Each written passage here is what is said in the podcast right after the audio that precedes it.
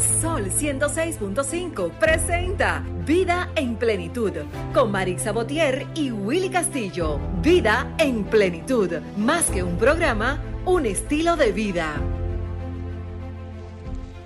Buenos días, qué felicidad estar un domingo más aquí en su espacio Vida en Plenitud. Nosotros comprometidos, cada equipo que está aquí, todo el equipo que está aquí con nosotros, cada miembro de este equipo está comprometido a brindarle una programación llena de contenido educativo, pero lleno también a la misma vez de muchas emociones, porque hay que premiar y elogiar a las personas que cada día hacen de su vida que la vida de los demás sean diferentes. De eso te trata el programa de hoy, un programa súper especial en donde vamos a reconocer a dos personas, señores, que son sumamente importantes aquí en el país. Buenos días, Willy. Buen día. No, yo quiero un aplauso para el programa de hoy. El programa de hoy, un programa interesantísimo que de hecho estábamos ansiosos porque llegara. Estábamos ansiosos porque llegara el programa de hoy, ¿verdad? Porque Marisa sabe y el equipo de que estábamos esperando este día. Porque recuerden, amigos, que hace unas semanas atrás iniciamos lo que fue, lo que fue el, el, el, segmento Trayectoria de Éxito, un segmento donde nosotros reconocemos, más que hablar, este es un programa educativo y siempre traemos personas profesionales de diferentes áreas que, hablan, que hablamos del tema que manejan, ¿verdad? Sí. Pero en este caso, este segmento, más que hablar de, de la profesión y eso, es hablar de la persona y reconocer cómo lo ha logrado. Para esas personas que nos escuchan, dicen, yo siempre he querido ser médico, siempre he querido ser cantante, siempre he querido, pero ¿cómo lo hago? ¿Cómo, cómo esas personas que han logrado el éxito lo, lo, han hecho? ¿Cómo ha sido su vida? Buenos días. ¿Los demás? Así es, equipo? buenos días. Buen día, buen día, equipo. Feliz de la vida al lado del doctor acá. buenos Así días, es. don Pedro. Buenos días, buenos días, mi gente. Qué, qué alegría compartir con un equipo tan maravilloso. Fe, buenos días, mi gente de República Dominicana.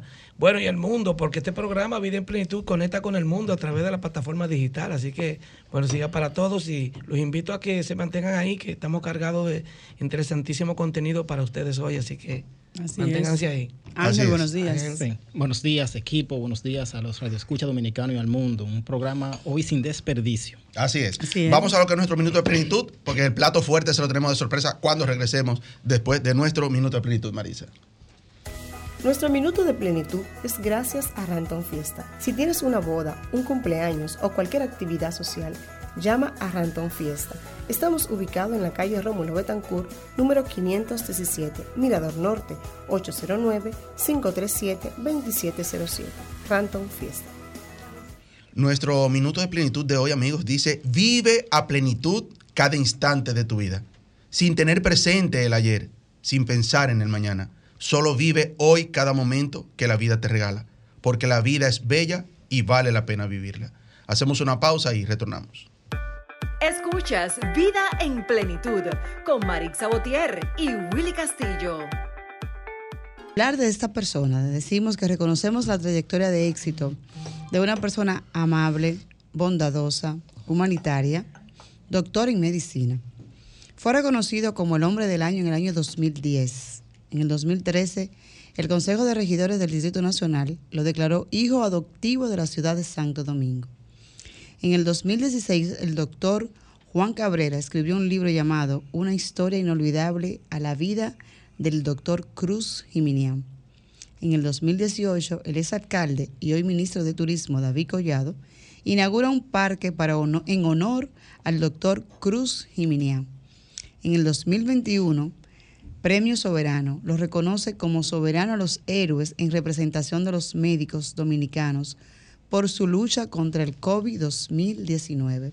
Tenemos hoy el honor de recibir en nuestra cabina, en nuestro espacio Vida en Plenitud, al doctor Cruz Jiminián. Excelente. Qué bueno, bienvenido, doctor Cruz y Minian. Qué bueno eh, tenerlo aquí en este segmento Trayectoria de Éxito. Queremos reconocerlo, reconocer esa gran trayectoria. Una persona bien humanitaria, ¿verdad? Reconocida más, no, no solamente como doctor, como médico, sino como humanitaria. Una persona, La el ángel del pueblo. el ángel del Bienvenido pueblo. al programa, doctor. Bueno, primero darle gracias a Dios por un día tan hermoso, para mí especialmente. Eh, siempre le doy seguimiento a ustedes. Normal, normalmente yo eh, salgo de la clínica a las 9 los domingos, los domingos, porque paso visita siempre, siempre. No hay día en que yo no pase visita. No existe. Y entonces pongo el sol 106 siempre y tengo la oportunidad de escucharlo, así que también les felicito a ustedes. Ay, Amén. gracias. Gracias. Doctor, antes de iniciar con, con la entrevista ya en la parte de, de conocerlo a usted, la persona, más que el doctor, que de esto se, tra- se trata este, este segmento, iniciamos esta parte con un video que estuvimos escuchando ahí, eh, do- donde incluso lo felicitamos. Lo felicitamos que ha hecho un trabajo extraordinario, está haciendo con los niños hidrocefálicos. ¿Por, por qué se mandan a, a- a la romana? ¿Por qué se, se operan allá? Qué bueno. Perdón, eh, eh, es bueno que expliquemos en qué consiste el video. Ese video nadie lo ha visto. Porque Qué privilegio. Sí, nadie, Gracias. nadie lo ha visto. Primicia. Porque eso ocurrió ahora mismo. Ahora mismo. Ocurrió hace, bueno, de la clínica arranqué para acá. Eh, tuve la presencia ya que fue del defensor del pueblo, Pablo Ulloa. Ya esos niños están en camino al hospital de la Romana. La, la fundación hace muchos programas, especialmente con niños con deformidades congénitas, como son niños y niñas con dos sexos. Hemos operado cientos de casos. Niños y niñas que nacen sin ano. Hemos operado no sé cuántos casos. Niños y niñas que nacen con labio leporino y paladar hendido. Más de 4.000 casos de esto. Totalmente gratis. También estamos operando los niños con hidrocefalia. La hidrocefalia es esa enfermedad donde la cabeza crece de forma desproporcional, se pone gigante, porque hay un líquido que se acumula entre el cerebro y la pared de la cabeza, el hueso. Es un líquido normal que debe existir, que sirve de amortiguación al cerebro. Pero ocurre que ese agujerito se produce, ese líquido se produce por un lado y sale por otro. Es como la pipí. Usted produce pipí por un lado y sale por otro. Imagínese que usted se tapa y no puede orinar. Pues la vejiga se va a dilatar enormemente y le va a doler. Eso mismo le pasa a los niños. La cabeza se dilata enormemente y le va a doler enormemente. Entonces estos niños van a morir con la peor tortura jamás eh, im- inimaginable, de un dolor de cabeza desesperante, náusea, vómitos, convulsiones, y todos se mueren, los pobres, los ricos no se mueren, porque los ricos con 600 mil pesos resuelven el problema, son los pobres. Ay, y en nuestros hospitales estos niños nunca se atienden, muy pocos hospitales lo operan y te ponen cita para un año, en un año se mueren. Eh, sí. Entonces, ¿qué hemos hecho? Mediante eh, una combinación con el hospital, el Buen Samaritano de la Romana, un grupo de médicos científicos neurocirujanos de la Universidad de Illinois que a través de ellos se hicieron los contactos. Todos los años vienen ellos aquí. Ellos pagan su pasaje, pagan su hotel, no se toman una sola cerveza, se meten a trabajar a las 6 de la mañana y salen a las 8 de la noche del hospital. No van a ningún paseo. Pero se me hace un aplauso, señor. Claro que sí. Eso es. Excelente. Dicen Excelente que, trabajo. que el mundo está lleno de gente mala. Yo digo que no, está preñado de gente buena. Lo que pasa es que cuando un malo hace algo, ayer, por ejemplo, una noticia que voy a dar aquí ahora mismo, ayer tarde estoy en la clínica, estoy en la clínica. Llega un señor con una puñalada en el corazón. Wow. Wow. Lo lleva una señora. Pero la doña fue que dio a apuñalar, la esposa de él. Ay, mi madre. Entonces, ¿qué ella dice? Que fue que ella le tiró una puñaladita en la pierna, pero que se le baló y se le fue al corazón. La ma- lo mató. Eso fue ayer tarde. Ay, ay, Ayer ay. tarde. Entonces, volviendo al caso de nuevo, de que hay. Entonces, esa noticia va a salir por todas partes. Esa Sí, noticia. sí, se hace viral, como Se hace decimos viral. ahora. Pero, pero si fuera lo que ustedes hacen diario, ¿quiénes de ustedes? Señor, en este país, si hay 11 millones de personas, hay 8 o 9 que hacen labores sociales. Así es. sí. Óyeme, aquí, hay, además, aquí pasa un accidente. Y se para mil gente a ayudar a esa gente. Algunos parecen son delincuentes, pero ayudarlos, los cogen, los llevan a un carro, llaman al 911. Hay una viejita que le pasa algo. eh, aquí alguien está pasando hambre y todo el mundo le le lleva comida. Porque es un pueblo lleno de amor. No es verdad que estamos llenos de odio. Eso es mentira. Entonces, Lo que pasa es que los malos suenan más. Claro que sí. Las redes sociales claro, se multiplica sí, más. Claro que sí. Entonces, estos niños llevamos al hospital Buen Samaritano, allá se operan. Tengo que agradecer, si alguien lo ve, que me dé las gracias, porque no estamos acostumbrados a recibir apoyo. Al director de la ONSA, Radamés Segura. González. Perdón, perdón, ay, escúcheme. Radamés Segura fue uno anterior. Eh, que, que también es amigo mío. Pero Radamés González, director de la ONSA, siempre nos manda dos guaguas nuevas totalmente con, aire que los los, eh, los se, se empañan. Eh, le manda un desayuno bueno a esos 108 niños. Así que si alguien ve a Radamés González, director de la ONSA, que le dé nuestro agradecimiento. Excelente. Doctor, yo creo que usted contagia a la gente, ¿verdad? Sí. Con la buena obra suya. Sí, sí. Entonces usted hace como que los otros se monten en esa ola y digan, no, pero espérate, yo tengo que también. Hay mucha gente que apoya, sí. Exacto. Hay mucha gente que Y apoya. es bueno, es multiplicar también lo bueno. Ese video con el que entramos, ¿usted lo ha subido a algunas redes? No, dijo No, que no. no, no, nuevecito. Es bueno cuando se suba a sus aquí. redes o, o algún lugar, pues que lo multipliquemos. Sí. Porque hay que, hay que hacer eco también de, de lo bueno, doctor. Pero no queremos que se nos vaya el tiempo sin entrar un poco, porque queremos conocer a Cruz Jiminián fuera de- del médico, que ya todos conocemos y queremos. ¿Quién es Cruz Jiminián fuera de, fuera de, de la bata de médico? ¿Quién, quién es? ¿Cómo Bueno. se, de- se define? Mira, eh, yo, más que médico, soy obrero. Por ejemplo, hoy domingo, que ya yo pasé visita a más a de las 100 7 de la mañana. bueno, 100 niños y 100, no, 100 personas internas en la clínica, ya pasé visita. No, a las 6 había pasado visita. Porque a, a las 6 y media es que estoy trabajando con esos niños. Y ya lo Sí. despaché, eh, 108 niños, pero van con su madre o con sus padres, porque no pueden ir ninguno solo, son niños Claro. pequeños. No, claro. Entonces estamos hablando de 200 y pico personas. Además de eso, hay más personas en el camino que nos van, las vamos a recoger en la, en la Caleta, en Boca Chica, en San Pedro, porque es el país entero. En la clínica amanecieron más de 40 personas que vienen de la frontera, de Liapiña, eh, muchos haitianos, haitianos. Es más, déjeme decirle, hay un gran número de haitianos que yo no sé cómo cruzaron la frontera. La cruzaron. La Pero están aquí. Están aquí. No, ellos vinieron de ayer, de Haití. ¿En serio? ¿Cómo la cruzaron? No sé. Bueno, pero la idea es que se la Pero una la madre por su hijo es capaz Ay, sí. de meterse en una selva llena de leones. Claro. Sí, así Sí, es. Eso eso es es así. cierto. Entonces, eso es fácil de entender. Una madre por su hijo hace lo que sea. Entonces, estas madres vienen desde ayer tarde, hay sin comer, durmiendo en un sillón porque la clínica no tiene camas para darle a tanta gente. No tiene cama, la clínica. Entonces, duermen en un sillón y hoy ya pues están camino a la romana, deben haber llegado ya.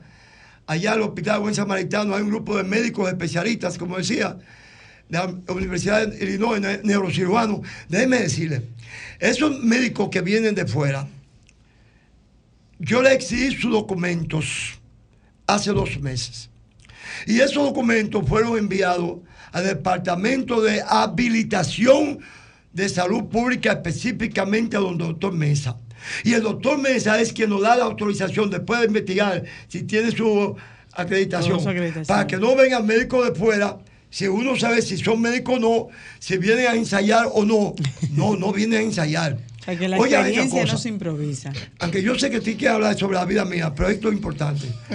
En cualquier parte del mundo que se operan 100 niños con hidrocefalia, usted busca el mejor país del mundo, Estados Unidos, Rusia, Alemania, que sea, se mueren más de 5 niños. Y si hemos operado más de cerca de mil, debíamos tener 50 muertos. ¿Saben cuántos muertos tenemos? Cero. No, doctor, Oh, excelente. doctor, es que esa es su vida. Esa es su vida, el servicio. Y en eso consiste su vida, doctor. Pero La básicamente. pregunta que me hizo, ¿quién es. Cruz Jiminián por acá? Exacto. Bueno, Cruz Jiminián es médico 24 horas, porque yo me acuerdo con mi celular, en, eh, la gente me dice, apágalo, yo no puedo apagar un celular. Yo no puedo apagarlo. Usted nunca debe apagar un celular, porque usted no sabe en el momento que le digan, eh, están eh, secuestrando a tu hijo, tu mamá se murió, Ay, o en la clínica un paciente se murió, por ahí tiene esta razón. Entonces a mí hay que llamarme constantemente para informarme cualquier eventualidad de la clínica. Pero ¿cómo, paciente. cómo se desconecta el doctor Cruz Jiminián? No, no, ¿Le yo, no gusta me ir a un desconecto, campo? no se ¿Le gusta- desconecta. yo nunca he cogido vacaciones. Decía, eh. ¿en qué fue que yo decía? Ah, bueno, un programa de televisión eh, que estaba Miriam, Miriam eh, la cantante, Cruz, Miriam Cruz. Cruz. Miriam Cruz. Entonces, ella públicamente me invitaba a una fiesta. Y yo le le dije, es que yo nunca en mi vida he ido a una fiesta. Nunca, no, nunca, nunca. Nunca yo en una O sea, que fiesta. usted no baila, doctor. No hace pasito de baile. Yo bailo si es solo. ¿Tú sabes cómo yo bailo? Si estoy en un carro un domingo con un trago de Roma en el caco. Ah, eso es lo va que queremos saber. ya va entrando, Eso va es lo que queremos saber. Sí, así bailo. O sea, que usted de vez en cuando se, se da su traguito. Yo tengo un amigo, un amigo que le gusta mucho bailar, ese sí baila, ese es un bailarín de primera. Ramón Álvarez, no sé, eh, Ramón Álvarez es una persona trabajadora de Cristo Rey. De la Sí, fundación, amigo, de la sí, sí. fundación Ramón. Entonces a él le gusta bailar mucho, entonces yo sí, yo hago coro con él, y así fue bailando ellos. Después yo no bailo, yo no bailo con mujeres, pero mucho menos tampoco con hombres. Claro, bueno, claro. Ahorita sacan este cortecito. Doctor, ¿y cómo usted combina la filantropía con la medicina? ¿Cómo se da esa combinación? Mira, yo no sé si eso es ser anormal, pero yo no me eh, siento mal porque me digan anormal. No me siento mal. Porque ustedes creen que Cristo fue un hombre normal. Si hubiera sido normal, no aguanta su palo y su golpe. Si hubiera sido normal, Jesucristo coge toda esa gente y lo manda a, a- a- después lo hunde en el mar. Que te pasen por la calle desnudo, que te escupan la cara, que se burlen de ti. Ah, tú eres rey, una, una, una corona de espina. Tienes sed, meterte vinagre en la boca, encuadrarte delante de tu madre y pasearte por delante de todo el pueblo. Triste. Crucificarte a sangre fría, clavarte esos, esos, esos tornillos. Sin pasión. ¿Tú crees que eso es normal? No. ¿Ustedes creen que Duarte fue un hombre normal? Un hombre como Duarte, un muchacho joven, eh, hermoso, Con profesional, dinero. con Con dinero, irse a estudiar a Sorbona de París, que hoy, 200 años después, decir que tú estudiaste en la Sorbona de París en este país es un orgullo. Claro. Y Duarte estudió allá en Inglaterra. Y cuando vino aquí, en vez de disfrutar su dinero con mujeres, vinos, no. Vino aquí y en la casa de Chepita Pérez, ahí hizo la primera reunión para formar la Trinitaria, un grupo de tres. Perdió su fortuna, abandonó su carrera, sacrificó su familia, Su vida. murió, murió huyendo como un delincuente y pasó hambre. Pero Duarte puede haber sido presidente. A Duarte le ofrecieron la presidencia. Todo. Entonces, fue normal. Entonces, claro, jamás, jamás puedo pensar que me voy a comparar ni siquiera al 0.1 de ellos. Jamás. Pero trato de imitarlo. Así, Así es. es. Doctor, una pregunta. Un evento de una importancia magna, como ese que están haciendo ustedes hoy, ¿cómo la gente conecta con Doctor Cruz y Minial, con la fundación, con el equipo que trabaja en esa actividad? ¿Cómo la gente, veo que son ciento, escucho ciento y algo de, de niños, ¿no? Que van a operar hoy. Supone que cada niño viene de una familia, o sea, son ciento y pico de familias.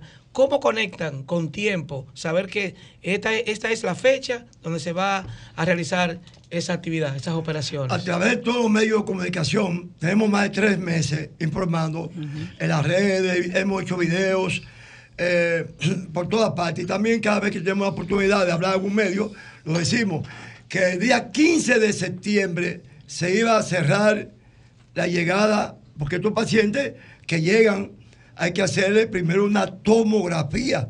Y la tomografía, el paciente se mete en una máquina que no se puede mover. Nada, nada, nada, nada. Si no se daña. Entonces son niños, la mayoría. Entonces el niño tú tienes que darle anestesia general. Pero para tú darle anestesia general a un niño, tú tienes que hacer una evaluación cardíaca de un pediatra, de un pediatra cardiólogo, de un neumólogo cardiólogo, de un anestesista, un neumólogo pediatra, un cardiólogo pediatra, un anestesista pediatra. Entonces, esto conlleva un estudio que te cuesta 6, 7 mil, 8 mil pesos. Eso la gente no tiene un centavo. Eso lo cubre la fundación. Entonces, también el, el- el cardiólogo pediatra me cobra 3 mil pesos por niño. El neumólogo pediatra me cobra 2 mil. El anestesista pediatra me cobra 1.500. Hay que hacer una placa. Los O análisis sea, que ya eso se es todo un presupuesto. Claro, sí. Todo un presupuesto. Un presupuesto que eh, me sido muy afectado, porque quien está ahora mismo en una plan, la directora, primero voy a aceptar mucha responsable. La directora de una plan, Vieca Polanco, nos está maltratando mucho, mucho, mucho. Y la fundación, inclusive el año antepasado quitó los fondos. Y si no es porque el presidente de la República le llama la atención, ella cierra la fundación. La- de- Sí, esa es señora. Hacienda, eh, Polanco. Ya, no lo había dicho, pero ya, Fomento, ya estoy, ya estoy que eh, eh, eso es de fomento. de- sí, de- de esa fomento, señora. Sí, Eh, entonces que no venga ella a decir que trabajamos de forma irregular. Ninguna fundación en este país tiene la organización que tenemos nosotros. No, es que se ve el trabajo que ustedes están haciendo, se está trabajo, viendo. Ninguna, no, pero organización organización estadística en los libros. Entonces, ¿por qué ese maltrato? Nosotros recibimos furgones de medicamentos, alimentos, hace más de 15 o 20 años. Y eh, oye esto que voy a decir, no existe un solo hospital de República Dominicana, no existe. Reto a cualquier director de hospital que no hayamos llevado camiones de medicamentos, alimentos, ropa. No existe un hospital, ¿eh? No existe, no existe. No haya. Porque esas cosas que nos lleven. No existe una junta de vecinos, iglesia, de esas cosas que nos llegan. Entonces ahora nos va a poner difícil. Nos quiere prohibir que la traigamos después de 15 o 20 años. Entonces, esta cosa es bueno que se le llegue al presidente de la República. Así porque es. ya está bueno que esta señora siga maltratando a la Fundación Cruz y Minian. Entonces, eh, digo esto porque esto me irrita, me irrita. Sobre todo esto que acaba de pasar ahora, en este momento, ahora mismo, nadie lo sabe en el país, nadie. Esto- este evento de hoy en la mañana. No lo sabía, No doctor. lo sabía. No, ya, sabía, ya, ya ya- sabe. ya el país y el mundo lo va a Entonces, saber. entonces, este evento son 108 niños que debemos preparar. Los captamos, ellos llegan de todas partes del país. Inclusive, fíjate, esa señora llegó de Haití. No sé cómo cruzó la frontera. Yo me imagino que fue con Doctor, está cerrada la Pero está, pero está frontera. aquí. No, ella- pero está aquí. Ella la cruzó. Eh, Minaya. Sí, doctor, la clínica Cruz Regiminian en Cristo Rey está quedando pequeña ya, tiene Tenemos muchos problemas de espacio. Pero tienen proyectado eh, visualizar otro sitio y eso. No, no, no. De Cristo Rey nunca más. Ahí para el cementerio. Pero tienen, tienen que ir aumentando, comprando, qué sé yo, no sé. Sí, pero la situación económica de la clínica no es la mejor. Déjeme decirle que es la única clínica del país que atiende todos los pacientes subsidiados de SENASA. Excelente. Así. Es subsidiado y no subsidiado. O sea, ya se atienden pacientes, dos tipos de pacientes. Con dinero y sin dinero. Doctor, ¿y cómo se siente usted realizando esta labor que, que usted hace cuando usted ve que le van a solicitar esas ayudas y usted real- las reali- las realiza? ¿Cómo usted se Mira, siente? déjame decirte rápidamente. Ayer yo estaba en Pantino, en un operativo médico. Ayer. Llegué anoche tarde cansado. Ay, eso. Anoche. Pero, pero Luis Antonio estaba también en la Sursa, el hijo mío, Luis Antonio Cruz, Sí. con otro operativo. El sábado pasado, ¿sabes dónde estuvimos el pasado sábado? Ah, estuve en los frailes. En los frailes. Doctor, ¿y toda esa energía dónde usted la saca? en los frailes, en los frailes con, eh, haciendo un operativo a, de, de su a, a Morrison, que me lo pidió. El sábado anterior estuvimos en Jamao al norte, el anterior. Y el sábado anterior estuvimos en, en Santo Domingo Este, haciendo un operativo a Joselito, eh, uno que es diputado allá, que nos pidió. Eh, pero de Antonio al mismo tiempo. Pero de noche yo tengo que. Ah, pero también estuve el domingo pasado visitando un anciano que vive. Oye bien esto. Él tiene 116 años. Y él salió en las redes pidiendo que no quería morirse sin conocerme. Ay, y yo me sentía comprometido. Entonces yo fui para allá. Pero oye bien, primero llego a Monteplata. De Monteplata llego a Yamasá. De Yamasá llego a Peralvillo. De Peralvillo llego a La Cuava. Y de La Cuava llego al Bojuco y de Bojuco al Colorado. Se le- usted conoce el país completo, Dios mío. Allá me encontré el Señores, un aplauso fuerte para el doctor Cruz y Minian que nos acompaña hoy en esta trayectoria de éxito. Entonces, esa comunidad, déjame decirte, porque es muy curioso, es una comunidad que viven 200 y pico de personas, pero aislado totalmente del mundo, del mundo, o sea, nadie sabe que ellos existen, ellos no tienen contacto con el mundo externo. Se llama, se llama el, el Colorado del Bojuco de Peralvillo de Yamasá. Excelente. Mire, de Bueno. verdad que es un placer conversar con el doctor.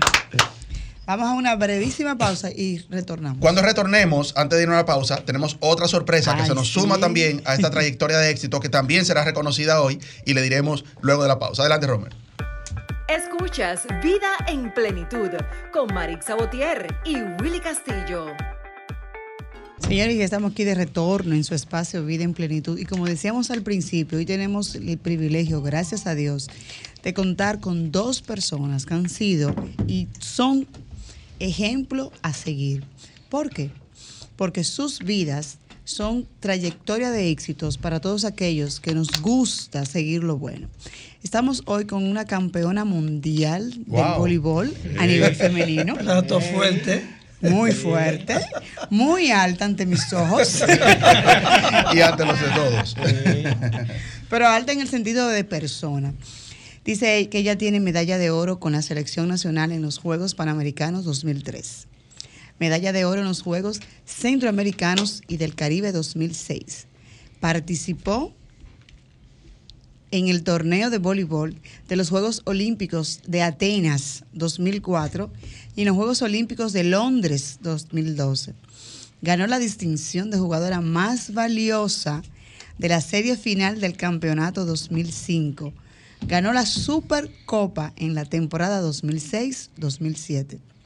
También obtuvo el título de jugadora más valiosa en el 2010 y la Supercopa en el 2009. Ganó medalla de oro y el título de jugadora más valiosa en la Copa Panamericana de Voleibol Femenino 2010. Participó en los Juegos Olímpicos de Tokio 2020. Nos llena de muchísimo orgullo recibir con nosotros a Priscila Rivera de las Reinas del Caribe. Buenos días. Yo estaba preocupada porque yo digo, ya vale mi currículum entero, se va a acabar el programa. Priscila, buenos días. Gracias de verdad por aceptar nuestra invitación y qué felices estamos de que estés con nosotros. No, muy buenos días. Yo encantada de estar aquí con este maravilloso equipo y acompañada también del doctor, un ejemplazo a seguir de todos los dominicanos. Y feliz de poder concretar, porque ya habíamos hablado de esto anteriormente, no se había podido por diversas razones, Sí. pero ya estamos aquí compartiendo con todo tu espacio y tu público que te sigue. Amén. Excelente. Priscila, una pregunta de una vez que me da. Tú dijiste fuera del aire que tú no querías jugar voleibol. ¿Y cómo es entonces que tú eres Priscila Rivera de las Reinas del Caribe? Tú sabes, Qué honor. estábamos hablando hace un momento con el doctor, que él decía que no le, no- la medicina no le llamaba y al final esa es su vida. Y, él- y le comentaba yo que el voleibol tampoco, o sea, se no estaba en mis planes, en mi familia no había deportistas. Y mm, una amiga del colegio me invitaba mucho a practicar a una iglesia llamada San Pedro Apóstol en Villa Consuelo. Ella me tenía hastiada invitándome. En buen Yo- dominicano. eh, sí. Y yo le dije un día, mira, yo voy a ir para salir de ti. O sea, yo voy, no me, ya yo voy y no me invites más. Y señores, yo no sé si el voleibol me eligió a mí o yo lo elegí a él. Porque ahí empezó ese matrimonio sin divorcio. Wow. Wow. De verdad que es increíble. Sí, así es. Eh, una, una pregunta, ¿cómo fue, Priscila, tu niñez? Digamos, ¿de dónde eres? ¿Dónde, dónde naciste? Yo ¿Cómo nací en, fue? Villa- yo nací en Villa, en Villa Consuelo, soy de, de villana, como dicen popularmente. Villacón. Eh, de Villa Consuelo, sí. Mm, Nací allí. Mi niñez fue muy típica, entre comillas. Yo era mucho de estar en el barrio jugando con los muchachitos, que si trucan o que si eso. Hasta que me topo con el voleibol por accidente. Gracias a Dios, tremendo accidente. y ya de- después que me topo con el voleibol, ya todo cambió. Porque mi vida era estudiar y jugar. Yo me enamoré de ese deporte y no hay una cosa más beneficiosa para un, a un niño o un joven que hacer un deporte. Eh, quizás tú en el momento no lo entiendes porque eres muy joven y tú lo que quieres es jugar. Tú lo ves como, Sí. "Ay, yo voy a jugar, me voy a divertir, pero no, eso te sirve para toda la vida y te da una formación única y exquisita en todos los sentidos de la palabra. Entonces ya yo me dediqué a lo que era practicar voleibol y a estudiar. Prácticamente con tu generación comienza lo que hoy es más que un proyecto, una realidad, que es lo que se, lo que se conoce como las reinas del Caribe. Previo a esa etapa en que nosotros en voleibol estábamos rankeados muy lejos, éramos un país que simplemente estábamos dentro del grupo de las islitas, que no pasábamos de cierto nivel.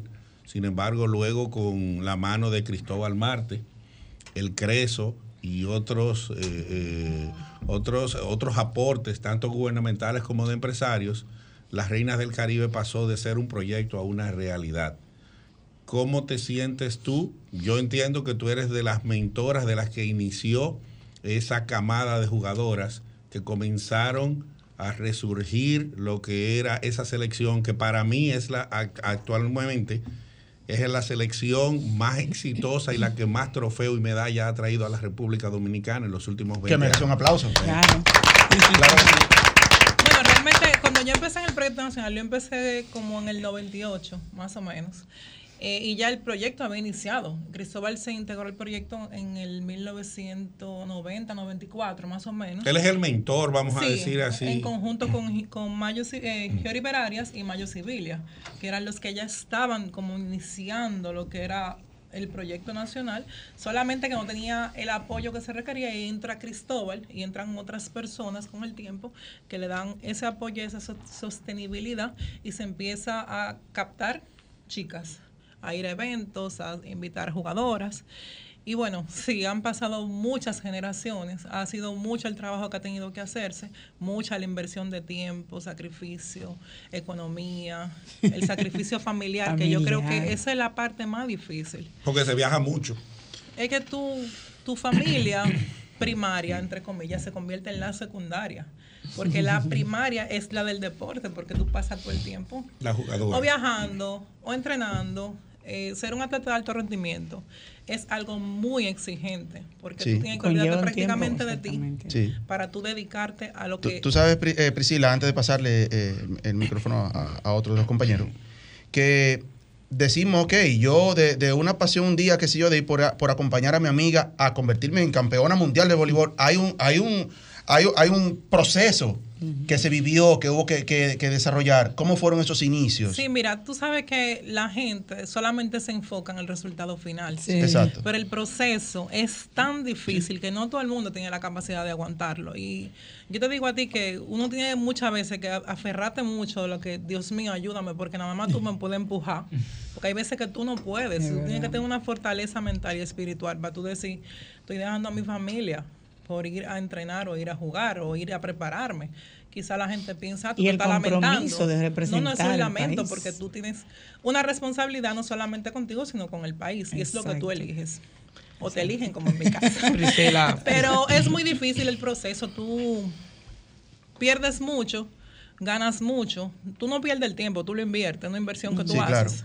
Pero le quitas a, a familia, amigos, a planes. Eh, el doctor decía él no tiene vacaciones.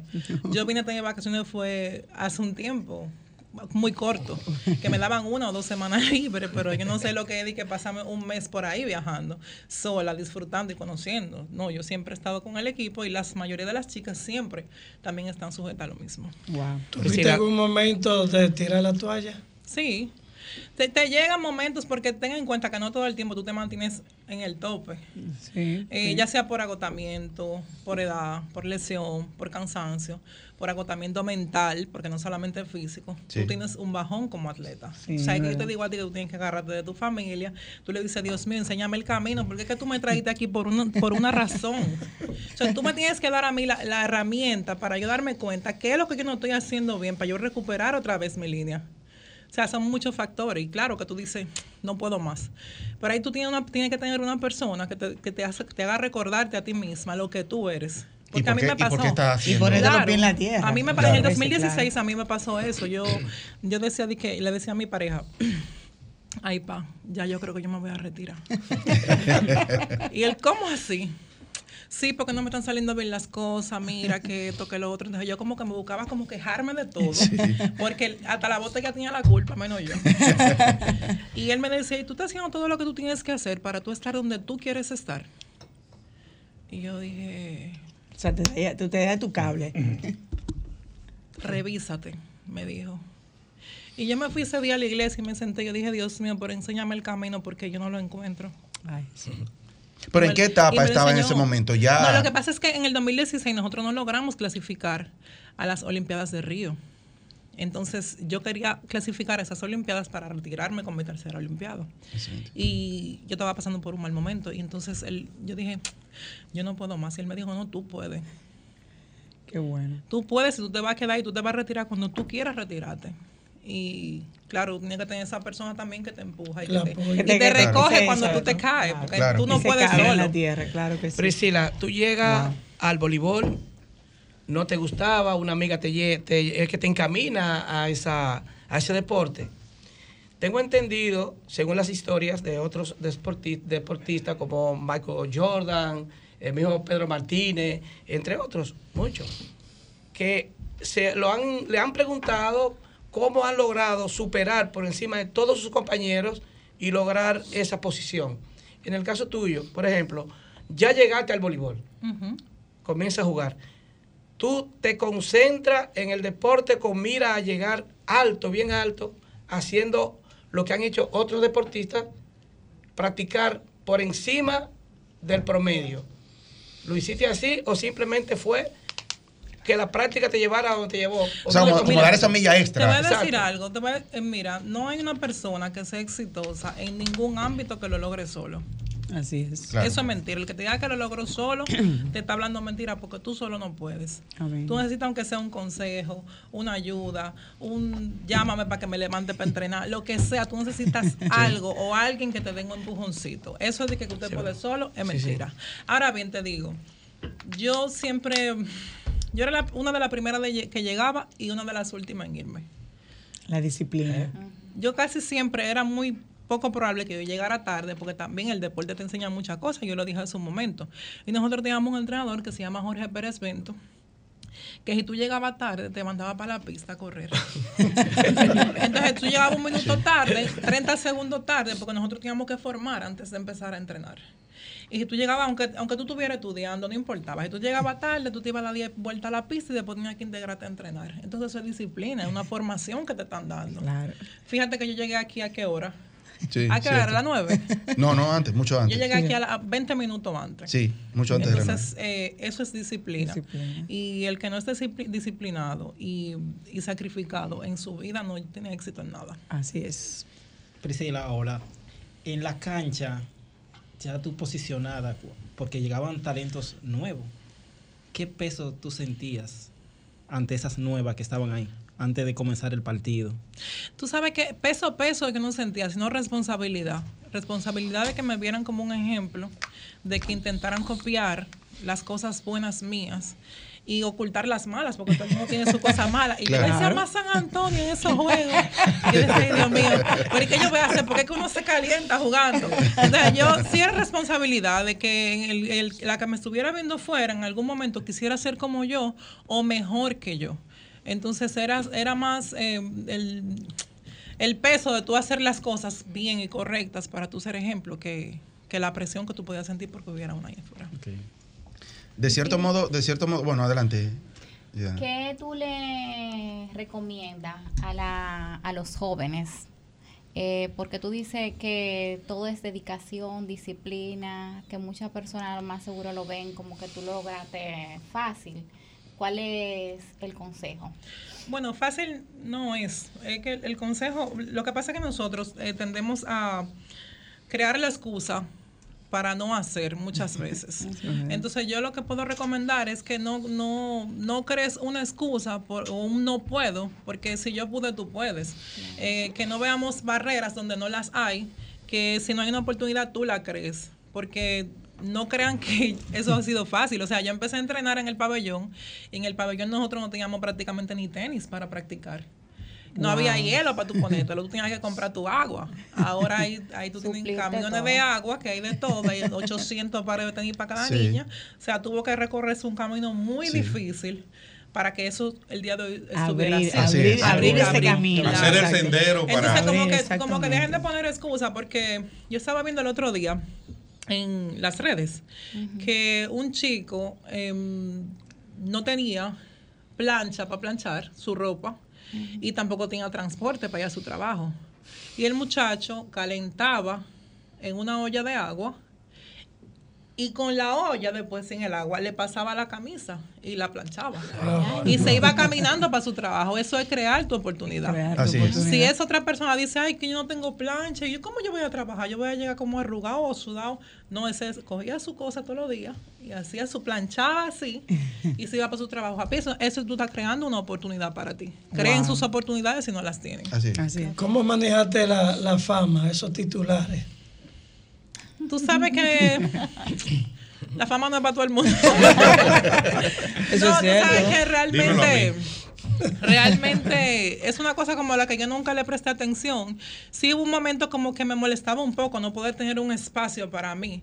Eh, que yo salía a la calle y siempre estaba con un escrutinio, que si, una, que si alguien me estaba grabando, que si no sé qué, que si un día estaba con mis amigos no podía beber un trago de, de vino, de cerveza. Un restaurante, una firma, una foto. No, pero a mí no me molestaba que me pidieran fotos ni firmas, sino como que en algún momento yo quería hacer algo y no Tú podía. querías ser Priscila. Entonces yo dije, mira, tú no pediste esta vida, tú la construiste sin tu quererla. Entonces tú tienes que adaptarte y tú sabes que tú representas algo importante. Tú tienes que adaptarte a eso, porque lo que tú representas requiere que sacrifiques lo que tú eres por lo que tú tienes que ser. Priscila, en cierto Wow. modo, eh, agradece o reconoce que, que esa gran trayectoria que tienes fue gracias a esa amiga, digamos, que, que te motivó. ¿Y tu ese- amiga, verdad, eh? ¿Qué pasó Sí. con ella? No, ella se fue a Estados Unidos. Yo no volví a tener contacto con ella después.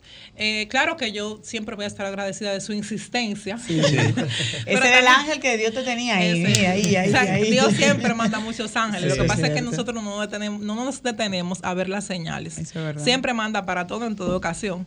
Es. Eh, eso yo siempre voy a estar muy agradecida de todas las oportunidades que me ha dado Dios y de las personas que me he topado en el largo camino que he tenido. Y también de esa fortaleza que me ha ayudado cada día a seguir adelante y a alcanzar mis metas. Priscila, ¿y cómo fue el día que tú dijiste, ya sí me voy a ir? Mira, eso, mira, Dios mío. yo, te, quería que me preguntara eso. Tú sabes que yo duré dos años preparándome para eso. Mentalmente, Sí. emocionalmente. Con psicólogo y todo. Con psicólogo y claro, porque Wow, es que tú estás renunciando Es a, romper una rutina. Sí, a tu vida. Tu vida. Porque como dijo el doctor, El su, doctor, vida, exacto. su vida es Sí. eh, atender pacientes. Es como que el doctor diga, ahora me voy a retirar de la medicina. Es que él no se- Yo he pensado. Pero él no lo va a hacer. Pero usted no lo ve, exacto. El día que él se- el- el día Ni que puede él se- hacerlo ni lo dejamos No, hacerlo. No, no, lo va a hacer. es que él lo va a hacer el día que él se muera. verdad. yo, Así es. mira, yo me retiré del voleibol, entre comillas, yo soy profesora de voleibol. Exacto. Ha seguido yo lo voy a dejar el día que yo me muera, porque cuando tú haces algo con pasión y amor y te entregas, eso se queda arraigado a ti en tu vida hasta tu último respiro. Así Sí. es. Priscila. Entonces, para mí fue muy difícil porque yo decía, eh, de hecho, cuando, cuando hicieron el acto en el pabellón, si ustedes recuerdan que yo le di un beso al suelo, yo duré Sí, un momento para verdad. pararme. Yo dije, Dios mío, levántame de aquí porque yo no puedo. Porque ya yo sabía que cuando yo me levantara ya todo había terminado. Y a pesar de que yo duré dos años preparándome para eso, al día siguiente de, de- de- de retirarme y de todo lo demás, yo me levanté a entrenar, señores. es que yo todavía me levanto a las 4 y 50 de la mañana. Todos los Wow. días. Todos los días. Entonces ya yo ahora me despierto, voy al baño, hago pipí, vuelvo y me acuesto y me pongo en- a ver Instagram hasta que me duerma otra vez. Priscila, Todo es yo- crear un hábito. Yo, quiero, Sí, saber- yo algo, como yo la veía a ustedes siempre triunfando. ¿Qué equipo o qué competencia te ponía a temblar? Decía, ay Dios mío, vamos a enfrentar toca con al equipo, nos toca con este equipo. Tú sabes que no, no temblar, sino em, todas las competencias te, te causan el mismo efecto porque tú sabes la responsabilidad que tienes. O sea, tú no estás ahí jugando para divertirte, tú estás ahí porque tú estás representando casi 11 millones de personas. Entonces tú realmente dices, yo trabajé lo que tenía que trabajar para estar aquí a afrontar este reto. Y entonces te entra como, no, no la duda, sino como tú empiezas a preguntarte a ti mismo, como, El cuestionamiento, me la, falta- la inquietud. me faltará algo hasta que tú empieces y arranca y tú dices, bueno, vamos a meter mano, pues ya estamos aquí. Estamos aquí. Entonces, como tal, como tal, no había ningún equipo que tú dijeras de que este es mi cuco, en buen dominicano. Sí. Porque al final todos eran una, una, es una guerra que tú tienes que salir a jugar y, y ganar como tú puedas. A nivel de triunfos, tu momento más, eh, que más que mejor recuerdas, vamos a llamar así. ¿Cuál es? Tú sabes que para mí todos los momentos de triunfos y derrotas también, porque solamente tú sabes el valor de tu sacrificio, Sí. eh, son reconocidos y recordados con mucha añoranza, porque mm, de una u otra forma tú tú te preparaste y te invertiste tu tiempo para estar en ese momento. Entonces, a veces ganando se pierde y perdiendo también se gana. Entonces, como que para mí todos son valiosos, aunque algunos me haya dejado secuelas, como algún trauma por perder un evento bueno, o me haya dejado un bonito recuerdo, como son los tres Juegos Olímpicos que yo fui, o las cuatro veces que fui campeona centroamericana, o las dos veces que fui campeona panamericana, Ah, o ves. 14 Sí, que tenía. O Sí, sea, sí. y no es por ser, o sea, te digo que todo, cada una de las cosas que yo hice y de los torneos que, que gané o perdí, tienen un bonito recuerdo. Priscila, finalmente ya, ¿qué legado quieres dejar cuando ya definitivamente te retires? Porque sigues en el voleibol, ahora dando eh, capacitación, pero Sí, ¿qué, sí. qué legado quieres dejar a esos jóvenes que vienen detrás ahora? Tú sabes que yo creo que, que mm, mi legado habla por sí solo. Yo tengo, y no porque quiera hablar, a mí no me gusta hablar de mí, yo porque ustedes me preguntan, pero yo creo que mm, mi historia, de donde yo vengo, de donde procedo y lo que he tenido que superar a través de los años, es me- no hay mejor legado que ese que le sirva de ejemplo a muchas chicas o chicos que quizás están en la misma circunstancia y situación. O sea, yo creo que la historia de vida mía, que próximamente quizá la vean en un libro, Excelente. eh, O una película, o una película Va a ser- ¿verdad? va a ser mi legado. Y escuchar y ver a Priscila, uno se emociona porque ella se le aguan los ojos. Sí. O sea, lo está diciendo del alma, del corazón. Y qué bueno, por eso nosotros hoy en el día de hoy... Permí- Permíteme antes de Ay, sí, doctor. entregar la placa a Priscila, decir algo. Tenía el honor de conocerte por la prensa, no personal. Y te ha dado seguimiento, como cualquier dominicano que ama este país. Pero nunca te había escuchado hablar de forma así personal. Noté que cuando hablaba, los ojos se te aguaban. Cuando Sí. hablaste de la familia. Sí. Cuando dijiste que es duro abandonar a su familia, vi que era, es una persona de familia. Pero por encima de esto, siempre en tus palabras está la palabra de Dios. Amén. Amén. Y Excelente. dijiste que nadie triunfa solo.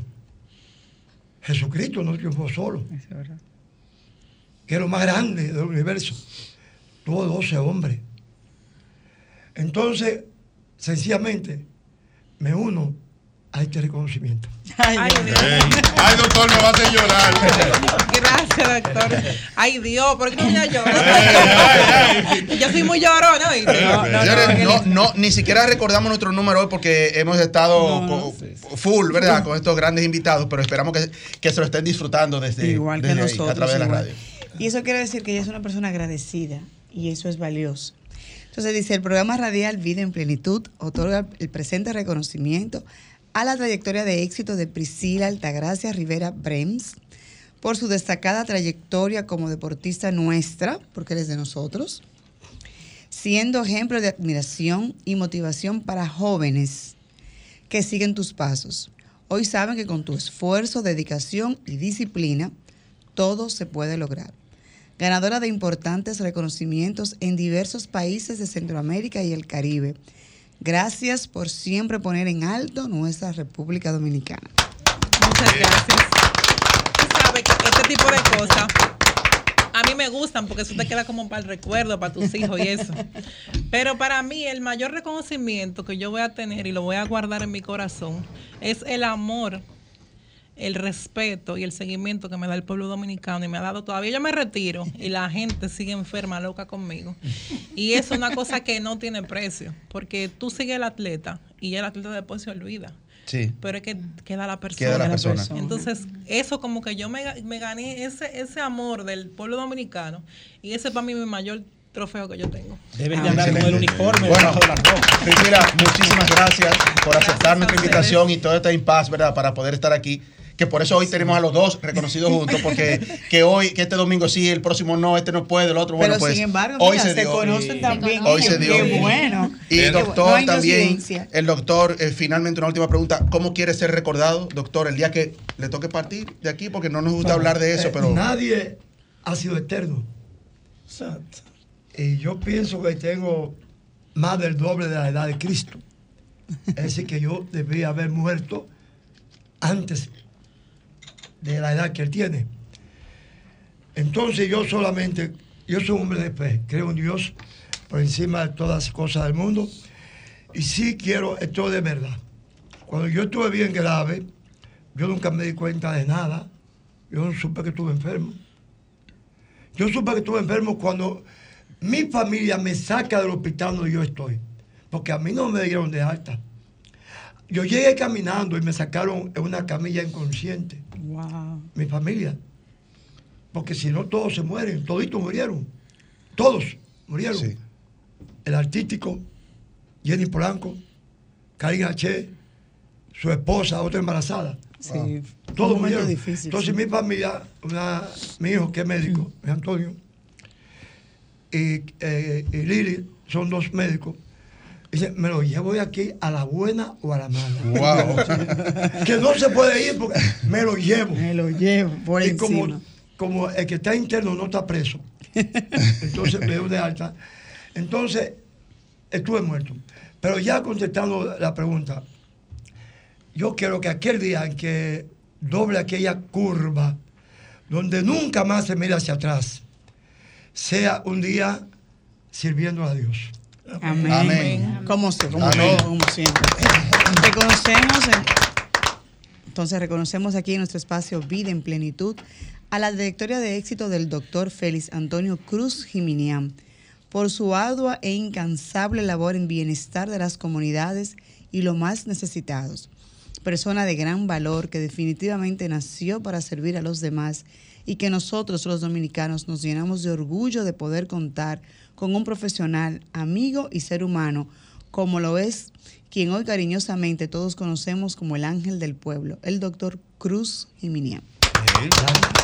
Bueno, debemos irnos. El tiempo es corto aquí en la radio en vivo, ¿verdad? Pero eh, agradeciendo grandemente, ¿verdad? Al doctor Cruz y Minian y a Priscila Rivera aceptar nuestra invitación y nuestro reconocimiento a esa gran trayectoria de éxito que tiene. Nos despedimos hasta el próximo domingo, Maritza, pero Dios nos quedamos con Voy a la. Romana, así que el pueblo de la Romana en el Hospital Buen Samaritano, allá nos vemos a las 12 del día. Excelente. Sol 106.5, la más interactiva. Una emisora RCC Miria.